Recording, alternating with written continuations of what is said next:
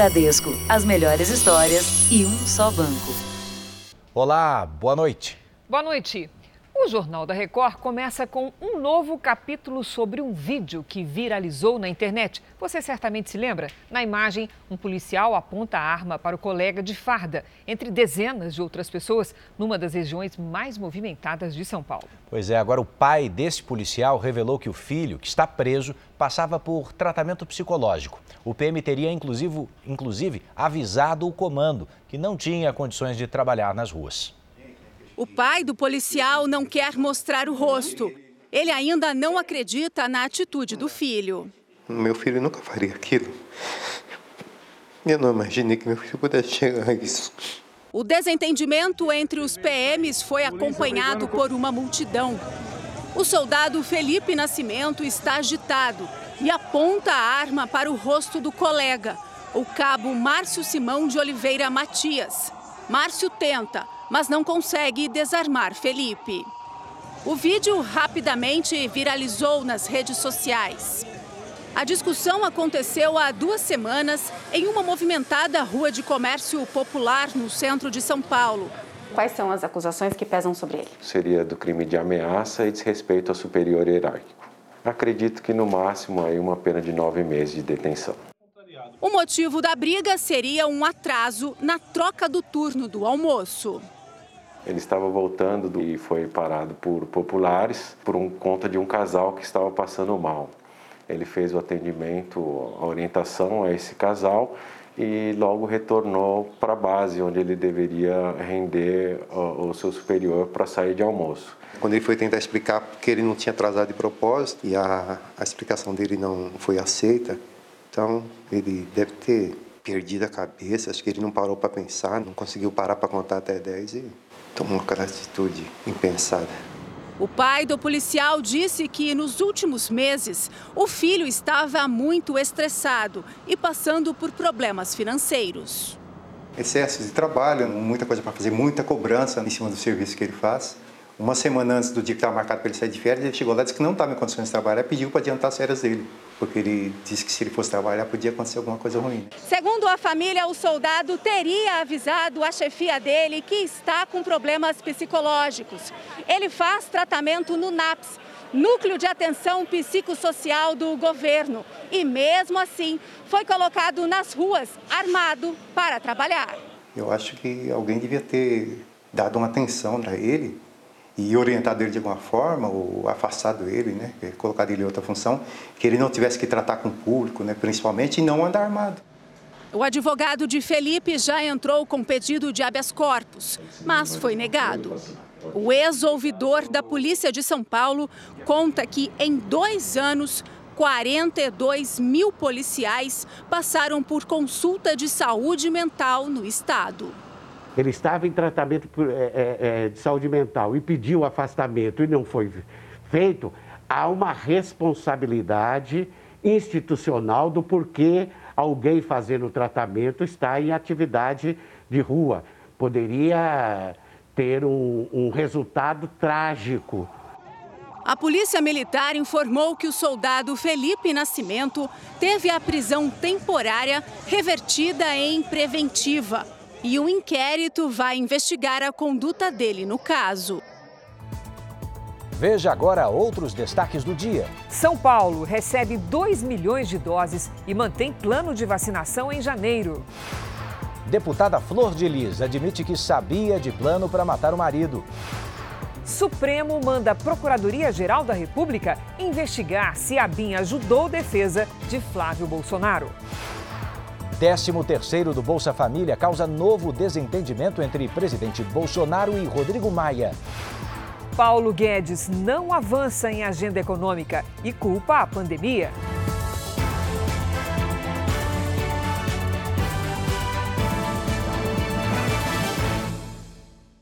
Oferecimento Bradesco. Em 2021, volte a brilhar.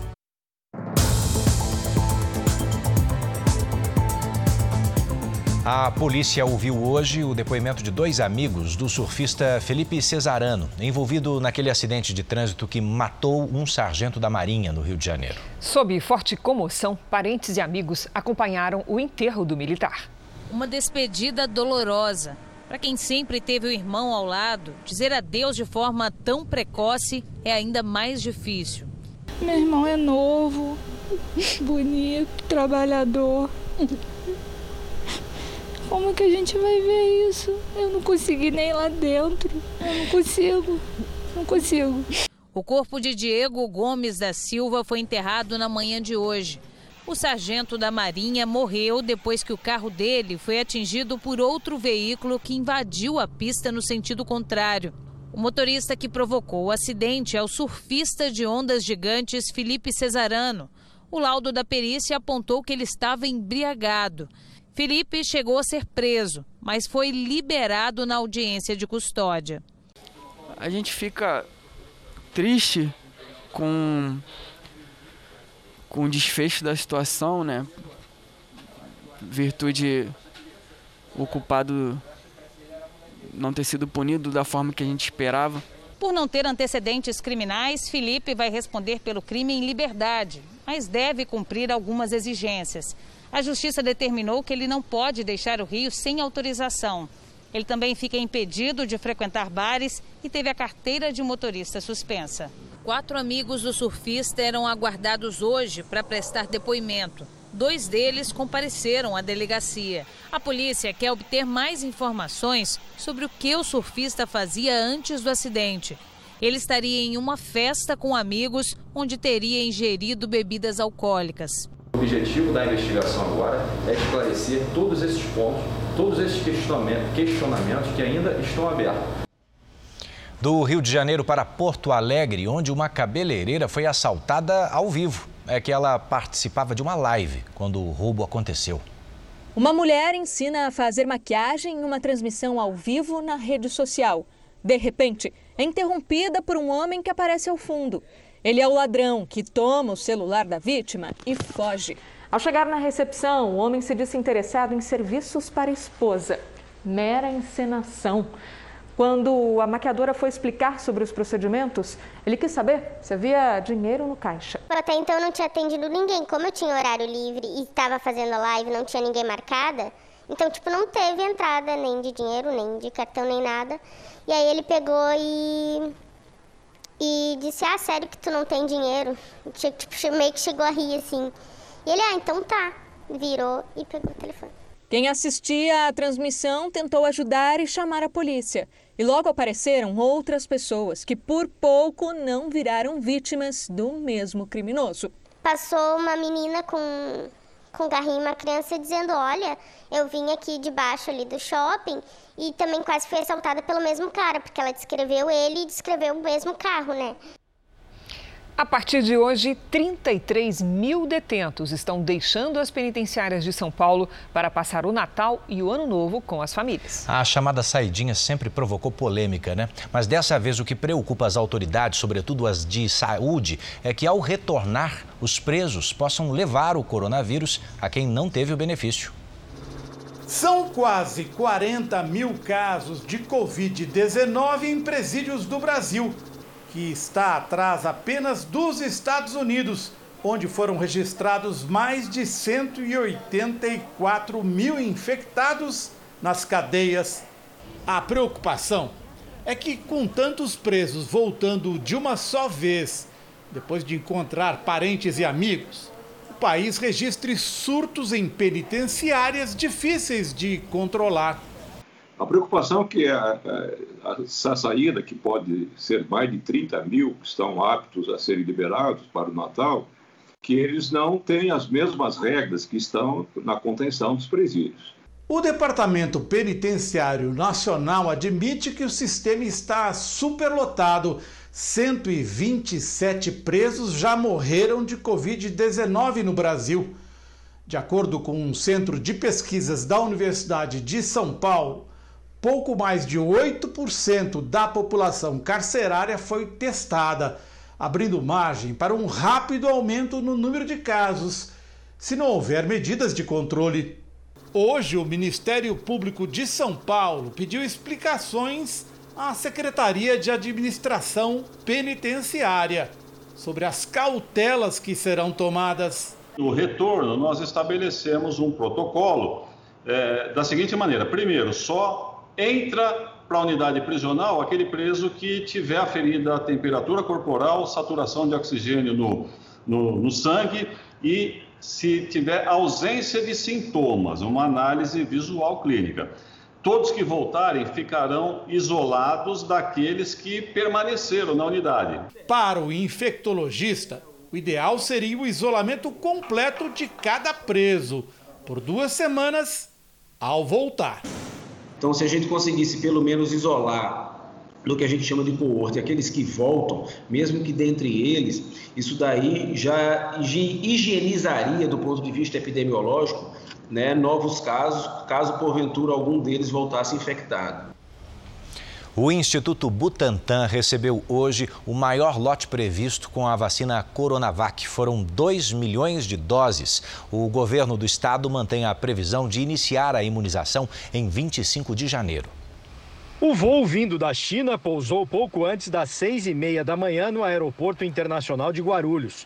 O governador João Dória acompanhou o desembarque da carga, 2 milhões de doses, o maior carregamento de vacinas entregue até agora a um país da América Latina. E a terceira remessa do laboratório Sinovac para São Paulo. No primeiro lote, em 19 de novembro, foram 120 mil doses.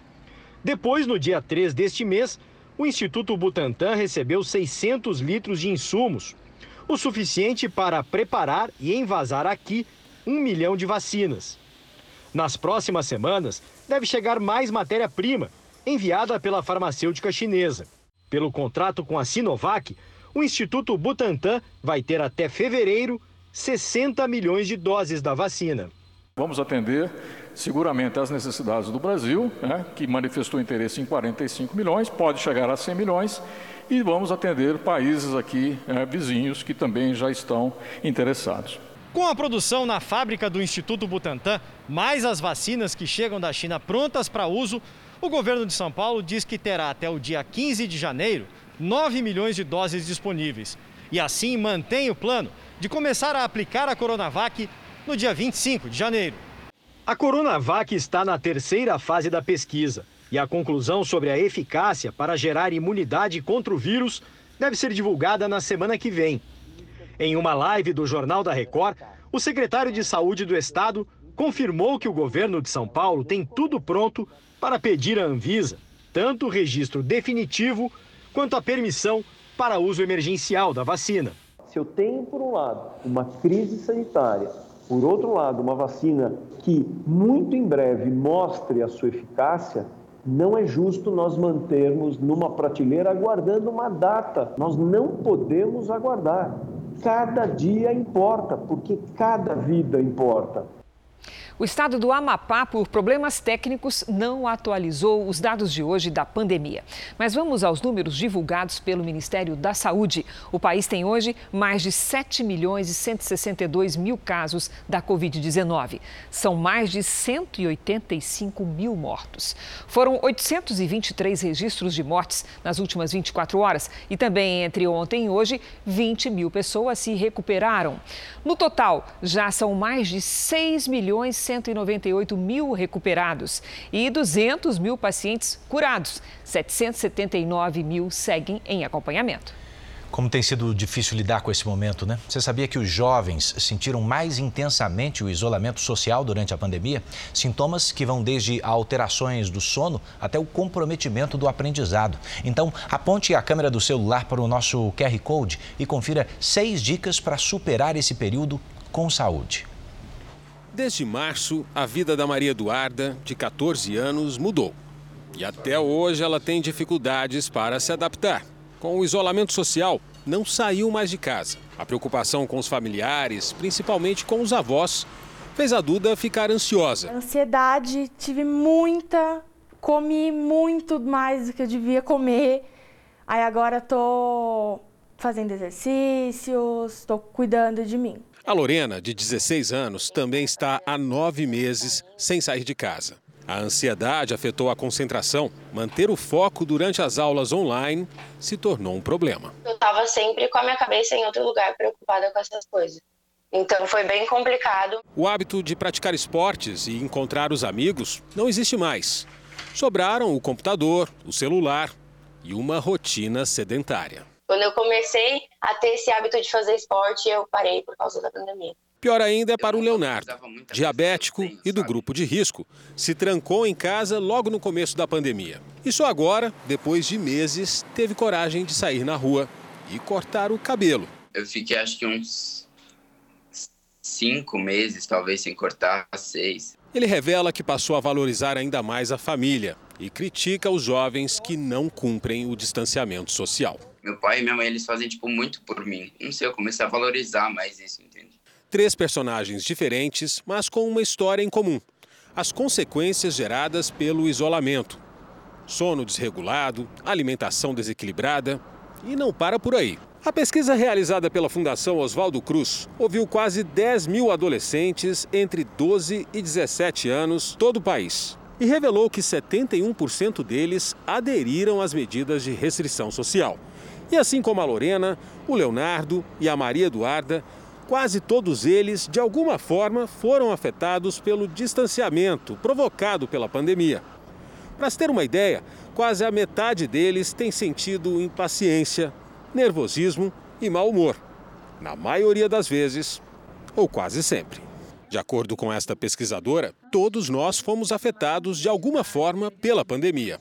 Mas o impacto psicológico sobre os adolescentes preocupa ainda mais é um período muito importante, né? um período de formação de identidade, é um período de muito conhecimento, de muitas relações sociais. Então, tudo isso realmente pode afetar a vida dos adolescentes e pode deixar consequências posteriores. Você vai ver daqui a pouco. Deputada Flor de Lis admite que sabia do plano para matar o marido. E também, agente de trânsito é afastado depois de agredir mototaxista em blitz educativa.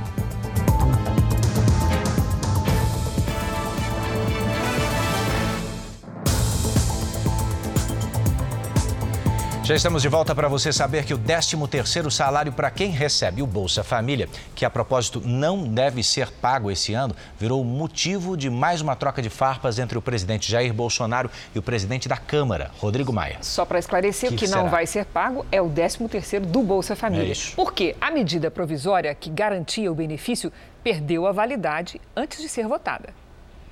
De início, o presidente Jair Bolsonaro disse durante uma transmissão nas redes sociais que este ano quem recebe Bolsa Família não terá o 13º por culpa do presidente da Câmara. Rodrigo Maia teria deixado a medida provisória perder a validade. A resposta foi quase imediata. Infelizmente, o presidente da República eh, mentiu em relação à minha pessoa. Então, se hoje o presidente não consegue promover uma melhora do Bolsa Família ou uma expansão do Bolsa Família para esses milhões de brasileiros que ficarão sem nada a partir de 1 de janeiro, a responsabilidade é exclusiva dele. O presidente da Câmara disse então que iria colocar a matéria em votação ainda hoje, o que provocou uma corrida de aliados do Palácio do Planalto para convencer Rodrigo Maia a não pautar o texto. Coube ao líder do governo atuar como bombeiro. O governo quer esclarecer que hoje tivemos a, aquela informação sobre a medida provisória que tratava do 13º do Bolsa Família, que foi, na verdade, pedido para não ser votado porque o relator, senador Randolph, havia incluído um salário a mais de abono para o BPC e não haviam recursos orçamentários para isso, portanto, o Ministério da Economia pediu que a medida não fosse votada. Ano passado, para cumprir uma promessa de campanha, o presidente Bolsonaro editou uma medida provisória para pagar o 13º salário aos beneficiários do Bolsa Família. A oposição tentou tornar o benefício permanente, mas o governo agiu e deixou que a medida provisória perdesse a validade. Ainda hoje, o ministro da Economia afirmou que a recomendação para não haver o pagamento do benefício partiu da equipe econômica. Paulo Guedes disse que, como não havia previsão de onde sairia o dinheiro para o pagamento do 13º, o governo poderia incorrer no crime de responsabilidade fiscal. A Organização Mundial de Saúde disse hoje que o projeto COVAX vai garantir 2 bilhões de doses de vacinas contra a Covid-19 aos países mais pobres no mundo já no primeiro trimestre do ano que vem. O projeto da COVAX é coordenado pela própria OMS, com apoio do Banco Mundial. Até agora foram reunidos 12 bilhões de reais, financiados em grande parte pelos 190 países que fazem parte da aliança. Os recursos servem para o desenvolvimento, a compra e a distribuição das vacinas. É uma maneira de ajudar todo o planeta a se imunizar. O Brasil contribui para a COVAX, mas não está na lista dos que receberão as vacinas neste primeiro momento. Pelo menos mil motoristas ficaram presos num congestionamento causado pela forte nevasca que atingiu parte do Japão. O trânsito chegou a se estender por mais de 16 quilômetros. As autoridades locais impediram novos acessos à rodovia para evitar que outros carros ficassem presos na neve. Os motoristas receberam suprimentos e combustível para manter os veículos funcionando. Bombeiros e as Forças Armadas trabalham para limpar toda a região. Você vai ver a seguir as buscas pelas vítimas do temporal em Santa Catarina. E também atitudes de solidariedade de crianças que fazem qualquer adulto se emocionar.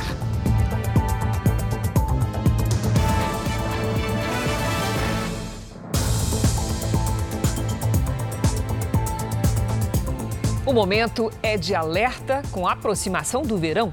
Época de chuvas fortes e um drama para quase 4 milhões de brasileiros que vivem em áreas de risco. Vanusa olha para o alto assustada. Mais um dia de chuva. Ela mora com a família em uma das 10 mil casas do Morro do Socó, em Osasco, na Grande São Paulo. Quando chove, como é que fica o coração da senhora? Com medo de morrer, né? Soterrada. A gente pode estar dormindo e morrer soterrada, né? A terra por aqui cedeu no começo do ano. Quase 300 famílias perderam um teto. Cauê, de 7 anos, morreu depois de ficar soterrado.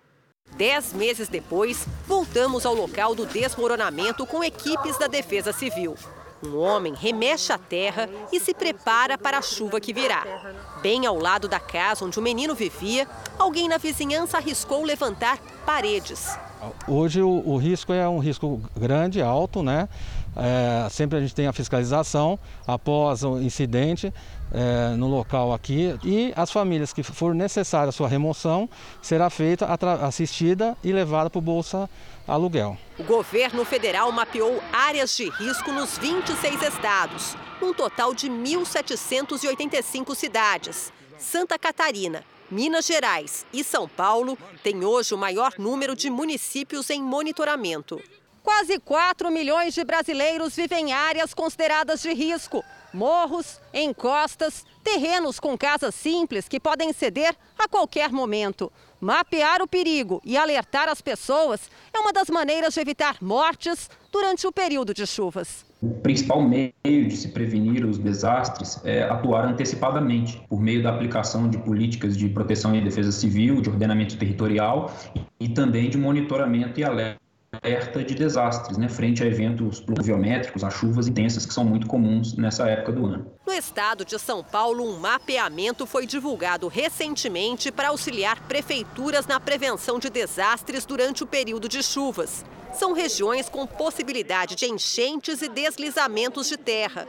Entre elas estão cidades da região metropolitana, como Guarulhos, Itacoaquecetuba, São Bernardo do Campo, Suzano e Santo André.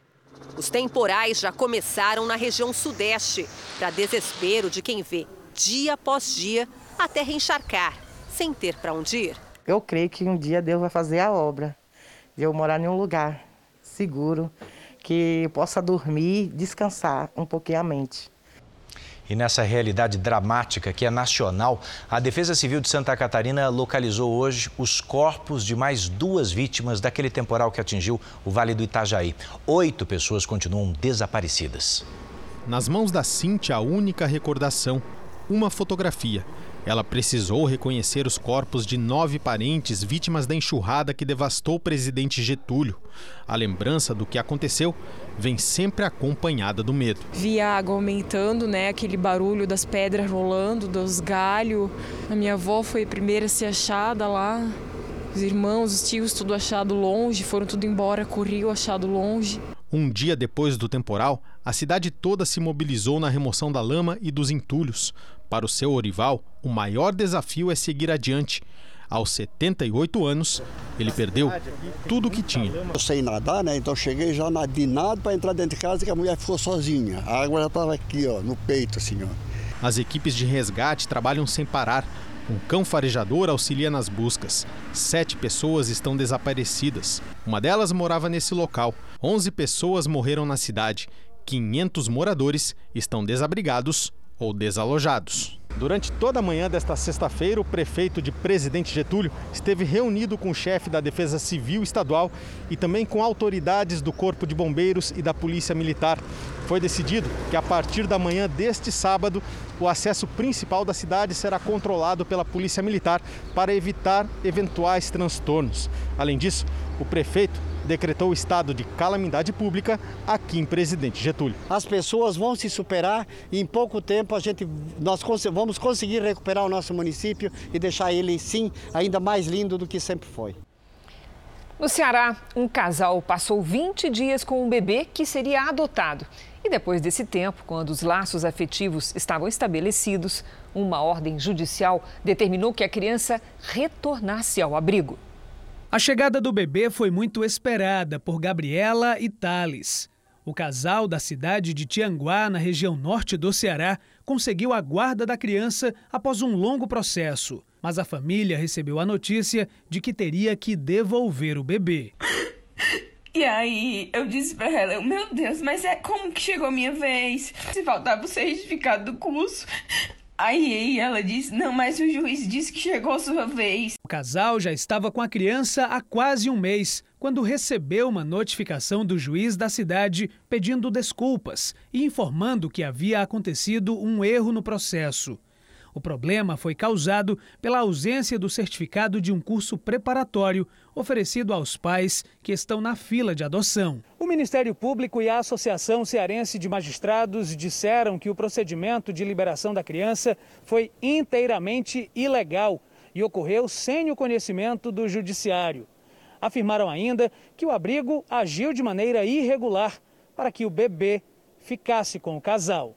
O casal teria a permissão judicial de se encontrar com o bebê somente dentro do abrigo, mas a direção do acolhimento municipal teria permitido que a criança fosse para a casa dos pais adotivos por três finais de semana. A comarca de Tianguá já instaurou procedimento para apurar possíveis irregularidades. O Ministério Público do Estado do Ceará irá investigar se houve favorecimento para os pretendentes.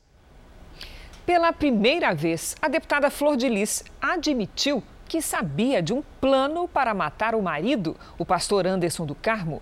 A parlamentar foi ouvida hoje ao lado de outros 10 réus do processo que apura o crime. Ela sentou no banco dos réus e confessou. Soube da intenção de assassinar o marido meses antes. O filho Lucas, que está preso, mostrou a ela mensagens de celular de uma das filhas adotivas, que também está presa. A parlamentar contou ainda que mostrou o conteúdo ao marido e que ele teria se recusado a procurar a polícia. Flor de Lis disse que o próprio Anderson conversou com as filhas. No tribunal, Flor de Lis ficou ao lado dos sete filhos, uma neta e um casal de amigos, todos algemados. Ela não respondeu às perguntas dos promotores e voltou a negar que mandou matar o marido. O segundo a depor foi o filho adotivo Lucas dos Santos. Ele confirmou a versão da mãe e disse ainda que as irmãs ofereceram dinheiro a ele para matar o pastor.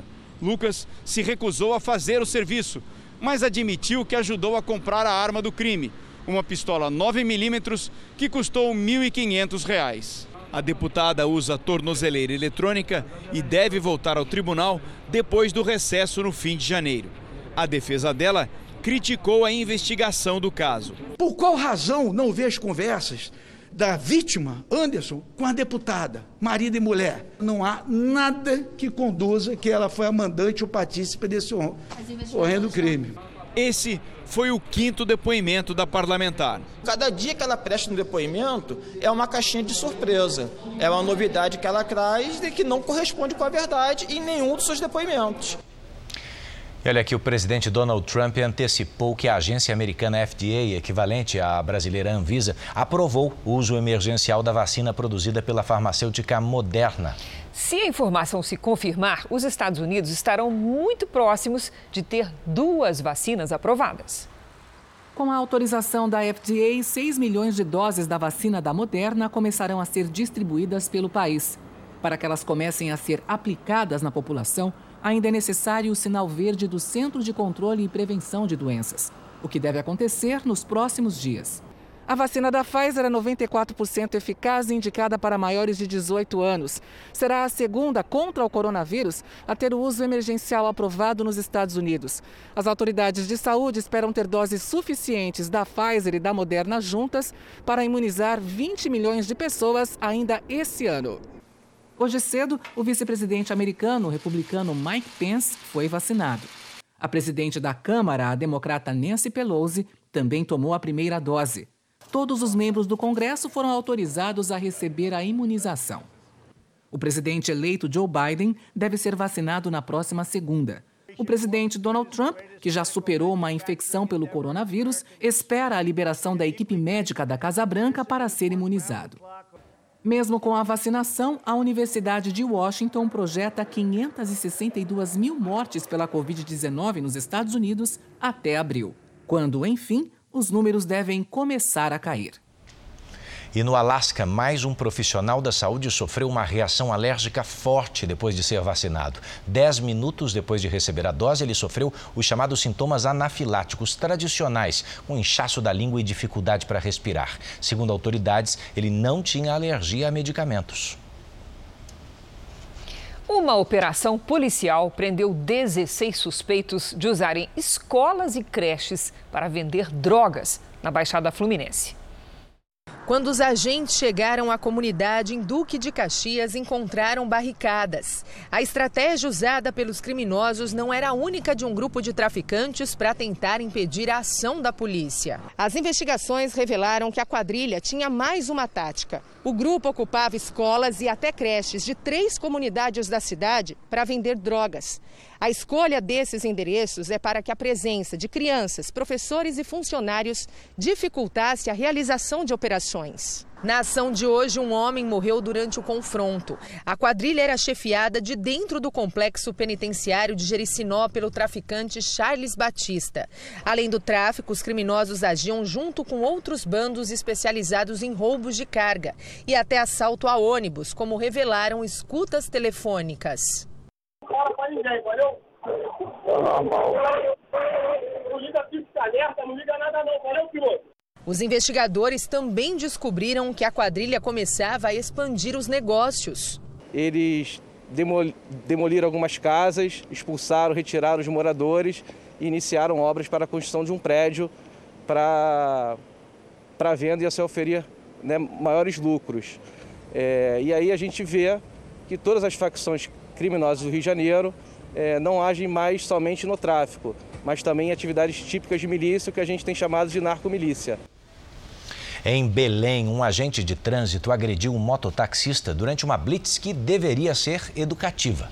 O funcionário, que também é lutador de MMA, alegou legítima defesa. Mesmo assim, foi exonerado do cargo. O mototaxista dá o primeiro golpe. O agente consegue se defender. Dá a volta na moto e começa uma sequência de socos.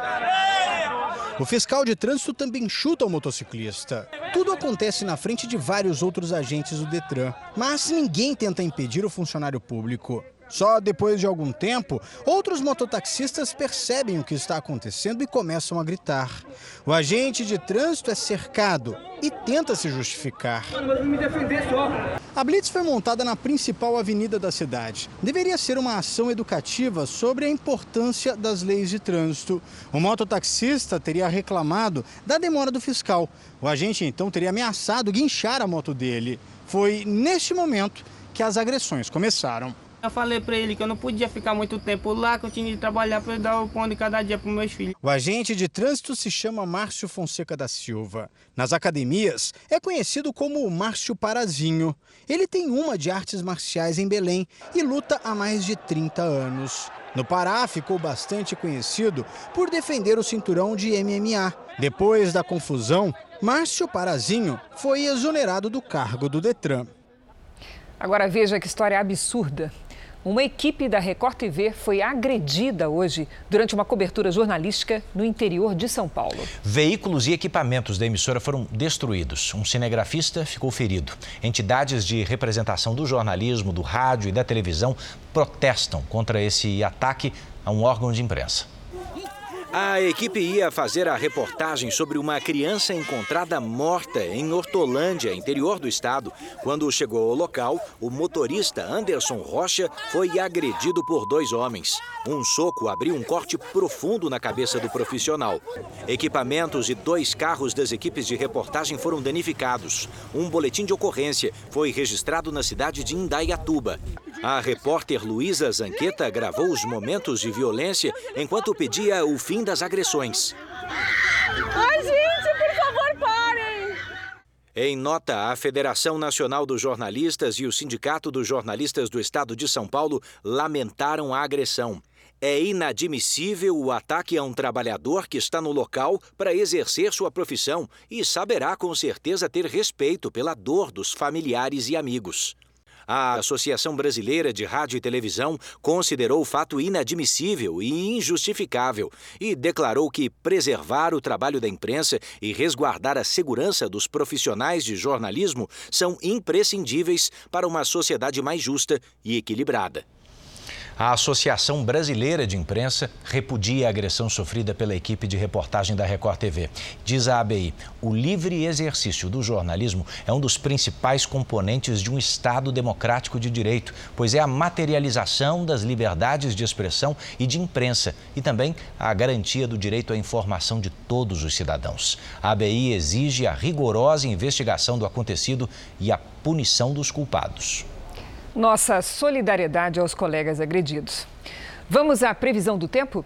Choveu forte hoje à tarde na capital paulista e a cidade ficou em estado de atenção para alagamentos.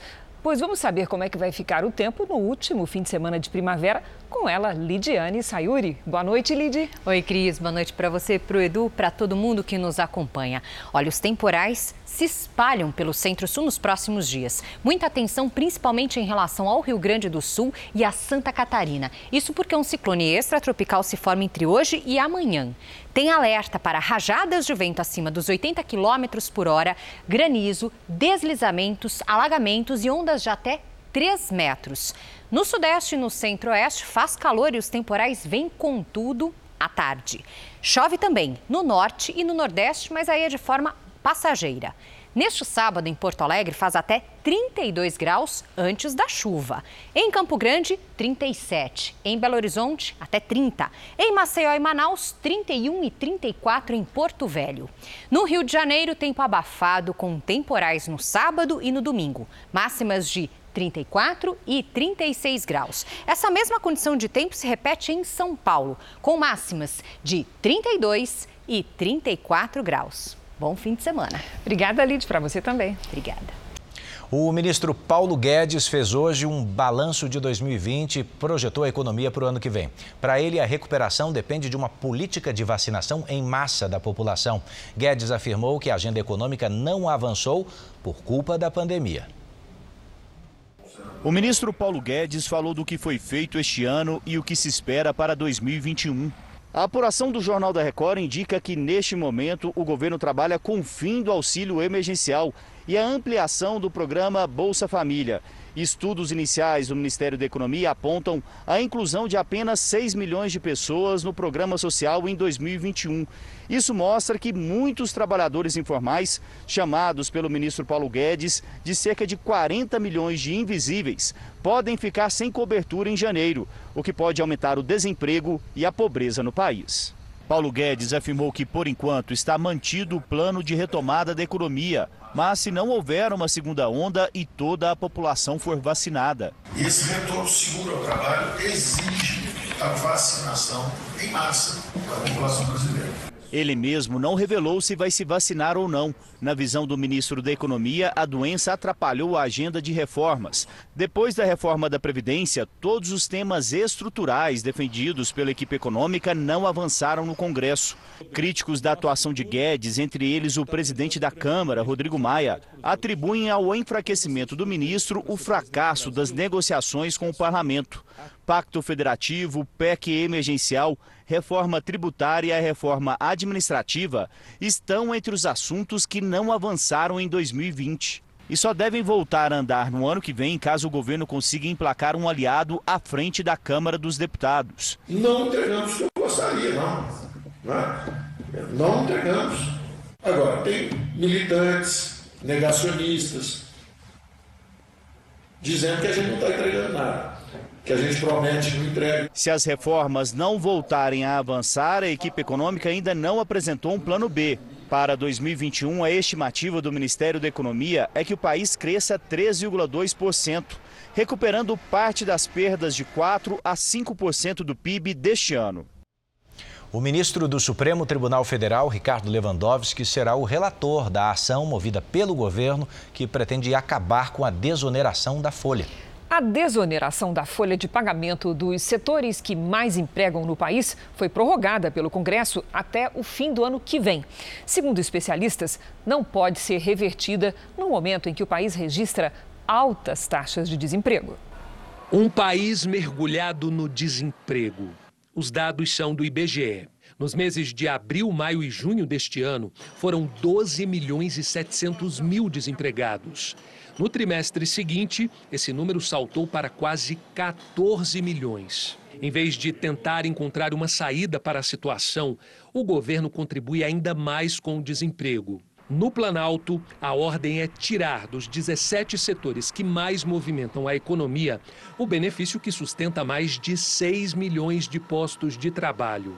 A Advocacia Geral da União entrou na Justiça para derrubar a desoneração da folha de pagamento. Se isso acontecer, as empresas terão um aumento de 20% nas obrigações tributárias. E para honrá-las, a única saída será cortar as despesas, ou seja, demitir. A votação no Congresso aconteceu exatamente para dar segurança jurídica para que as empresas pudessem realmente fazer o planejamento. As empresas planejam antes, um ano antes. Então, muitos orçamentos já foram feitos com base na aprovação do Congresso. Então, qualquer medida que reverta essa posição do Congresso vai trazer grandes prejuízos para as empresas. São 17 setores, são os 17 setores que mais empregam no país. A Frente Parlamentar da Agropecuária, que reúne mais de 200 deputados, concorda que, em um momento de grande sensibilidade e desemprego, a decisão do governo de ir à Justiça para tentar derrubar a desoneração não é a melhor saída. Tomara que o Judiciário decida pelo bem do nosso país. Neste momento de pandemia, onerar a folha de pagamento significa extinguir empregos, espaços de trabalho, que é tão necessário para construir a dignidade e reorganizar a economia do nosso país. A ação direta de inconstitucionalidade que trata da desoneração da folha de pagamento terá como relator o ministro Ricardo Lewandowski. Profissionais do meio jurídico avaliam que Lewandowski tem um perfil mais diplomático e bastante político e que irá julgar a ação com um olhar mais cauteloso para evitar pôr em risco milhares de empregos. Como primeira medida, Lewandowski negou o pedido liminar feito pela AGU e solicitou informações à presidência do Congresso Nacional, à própria AGU e à Procuradoria-Geral da República. Dessa forma, não haverá brecha para qualquer decisão monocrática de apenas um ministro da Corte. O ministro da Economia, Paulo Guedes, demonstrou toda a contradição da equipe econômica em relação ao desemprego no país.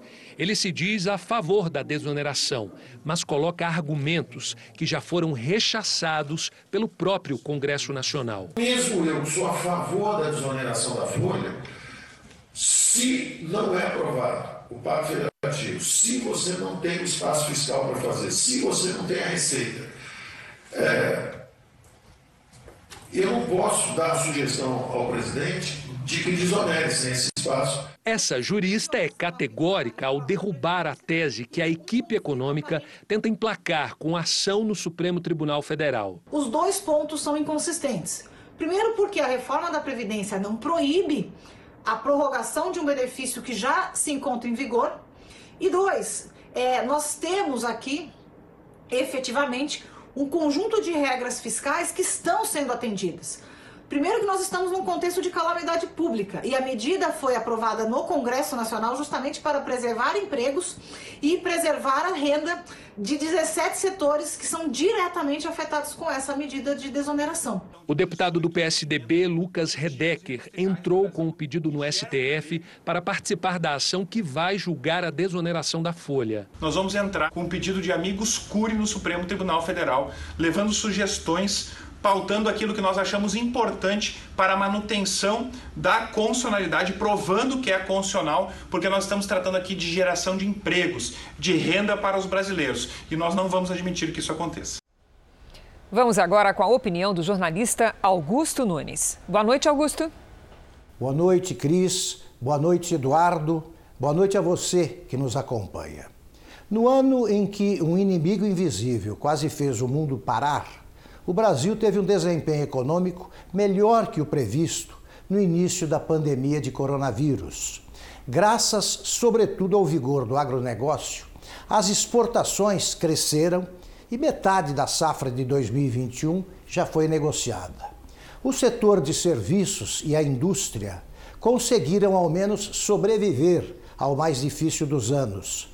E a queda do produto interno bruto, o PIB, foi menor do que se temia. Nem por isso há motivos para festejos. Pelo contrário, 2020 é um ano a ser esquecido. Merecem ser lembradas, claro, a coragem e a criatividade dos empresários que enfrentaram uma crise assustadora com sucesso. Mas o Brasil estaria muito melhor se a equipe econômica do governo mantivesse com o Congresso relações menos instáveis e menos crispadas e demonstrasse mais empenho da aprovação de reformas que não podem mais esperar. A última delas foi a da Previdência. Desde o fim de 2019, os responsáveis pela condução da economia não parecem tão interessados em mudanças profundas. 2020 poderia ter sido o ano da reforma tributária e da reforma administrativa. Essas prioridades, lastimavelmente, ficaram para 2021. O presidente Bolsonaro participou hoje, no Rio de Janeiro, da formatura de novos soldados da Polícia Militar. Durante o discurso, ele fez um duro ataque à imprensa. A cerimônia marcou a formatura de 500 novos soldados que estão prontos para ir às ruas. Simule as operações que pode aparecer pela frente, porque uma fração de segundo está em risco a sua vida, de um cidadão de bem ou de um canalha defendido pela imprensa brasileira. Não se esqueçam disso. Essa imprensa jamais estará do lado da verdade, da honra e da lei.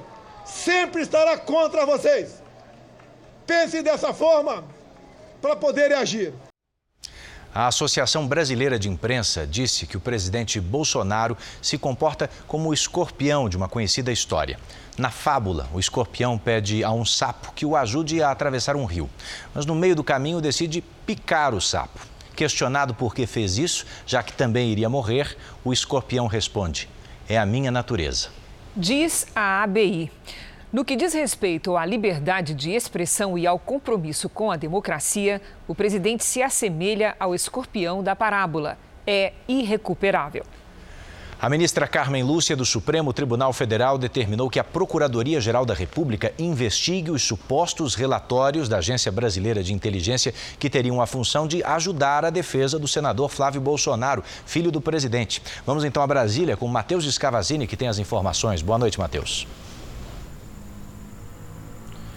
Boa noite, Cris, Edu. A ajuda teria sido para a defesa das investigações das supostas movimentações financeiras ilegais na Assembleia Legislativa do Rio, quando Flávio era deputado estadual. Segundo a ministra, os fatos descritos pela imprensa podem configurar crimes de improbidade e responsabilidade. A ABIN e o ministro Augusto Heleno, que teria participado de reuniões sobre o assunto, negam as acusações.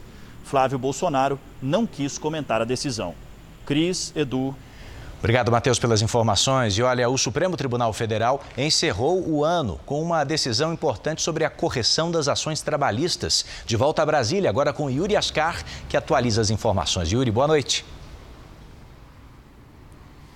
Boa noite, Edu. O Supremo decidiu que é inconstitucional o uso da taxa referencial, a TR, para a correção monetária de débitos trabalhistas. Atualmente, a TR é zero a maioria dos ministros do STF concordou que devem ser aplicados o índice de inflação IPCA e a taxa Selic.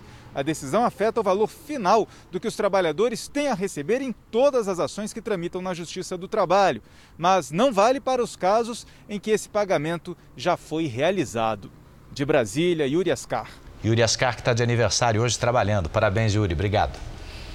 Em Macapá, que realiza o segundo turno das eleições municipais neste domingo, os dois candidatos aparecem empatados, é o que diz a pesquisa Real Time Big Data, contratada pela Record TV. Doutor Furlan, do Cidadania, tem 43% das intenções de voto. Josiel, do DEM, tem 43%. Brancos e nulos somam 10%. Não sabem ou não responderam 4% dos eleitores. Ao olharmos apenas os votos válidos, Doutor Furlan e Josiel têm cada um 50% das intenções de voto. O levantamento foi feito entre os dias 17 e 18 de dezembro, com 850 pessoas. A margem de erro é de 3 pontos e o índice de confiança de 95%. A Polícia Federal desarticulou hoje no Paraná uma quadrilha especializada em assaltar carros dos Correios. Eles atacavam neste mês de dezembro, quando há muitas entregas de compras de alto valor. A quadrilha agia no momento em que os carteiros faziam as entregas. Neste flagrante, homens armados rendem o funcionário dos Correios e levam o carro com as encomendas. Segundo a polícia, eles colocavam tudo em outro veículo e em seguida fugiam, abandonando o carro dos Correios. Segundo a polícia, só este mês foram pelo menos seis roubos aqui na região de Curitiba.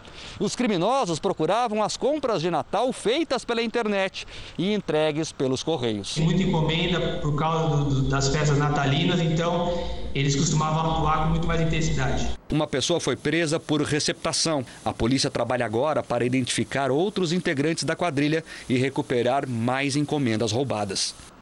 Doca Street, conhecido por matar a socialite Angela Diniz, morreu hoje, depois de um infarto. Raul Fernando do Amaral Street tinha 86 anos. Ele assassinou Ângela Diniz com quatro tiros por não aceitar o fim do relacionamento. O crime aconteceu em 1976, em Búzios. Doca disse que atirou em legítima defesa da honra. Após a anulação do primeiro julgamento, ele passou por um novo júri e foi condenado a 15 anos de prisão. Cumpriu três em regime fechado, dois no semiaberto e dez em liberdade condicional. Nesse ano de pandemia, Edu, muita gente descobriu a importância de ajudar o outro. O Jornal da Record conta agora duas histórias de crianças que dão uma verdadeira aula de gentileza. Uma dessas histórias aconteceu em Roraima, a outra em São Paulo. Era uma vez um menino como tantos, correndo atrás de diversão na única quadra do bairro. E no meio da pelada, o menino viu o que os outros não enxergaram eu vi uma mulher revirando lixo, eu fiquei com dó dela. E correu atrás de ajuda. Ele falou, pai, ela estava lá, estava revirando o lixo e ela deve estar com fome. O menino quebrou o cofrinho, tinha 110 reais, que era o que ele estava juntando fazia seis meses com a venda de latinhas. Era para comprar um celular. Comprou foi feijão, arroz, o que dava com dinheiro. Só que quando pai e filho voltaram, ela já não estava mais lá. Foi aí que o menino teve a ajuda de um gavião, que tudo vê, que a todos conhece. A amiga também do nada apareceu e falou: Meu, eu acho que eu conheço ela. E ela conhecia mesmo. Era a dona Vera, que tem 65 anos, cuida sozinha Sim. dos dois netos e vive recolhendo material reciclável para vender. Isso, e naquele isso. dia a senhora estava aqui, Sim, né? eu estava aqui pegando papelão no domingo. Uhum. Aí tinha umas pessoas, mas eu nem percebi. Nem reparou. Vi, nem Agora teve porque... gente que reparou na senhora. E tem um menino que tem uma coisa para te dar. Ah, meu Deus. Ele tá ali, ó. O final foi feliz para ela, para o Cadu e para todo mundo que participou dessa história. De São Paulo para Roraima, um outro menino mostra que não é preciso ter muito se a intenção é ajudar. Chovia na capital Boa Vista. Alain brincava na casa da tia quando viu o funcionário da companhia de energia elétrica trabalhando com dificuldade. O menino estendeu a mão e um guarda-chuva. Foi concluído o serviço. Aí quando eu olhei para trás, eu me deparei né, com a, aquela ação maravilhosa do Ala, do garoto Ala, com o guarda-chuva me protegendo. Daí o vídeo caiu nas redes sociais e viralizou. Uma empresa de material elétrico pesado resolveu dar um presente para o menino. Alan ficou muito agradecido, mas o que ele queria mesmo, ele já tinha ganhado. Eu queria ajudar, que a minha intenção é ajudar as pessoas. O Jornal da Record termina aqui. E à meia-noite e meia tem mais Jornal da Record? Fique agora com a novela Amor Sem Igual. A gente se vê amanhã. Até lá. Boa noite e até amanhã.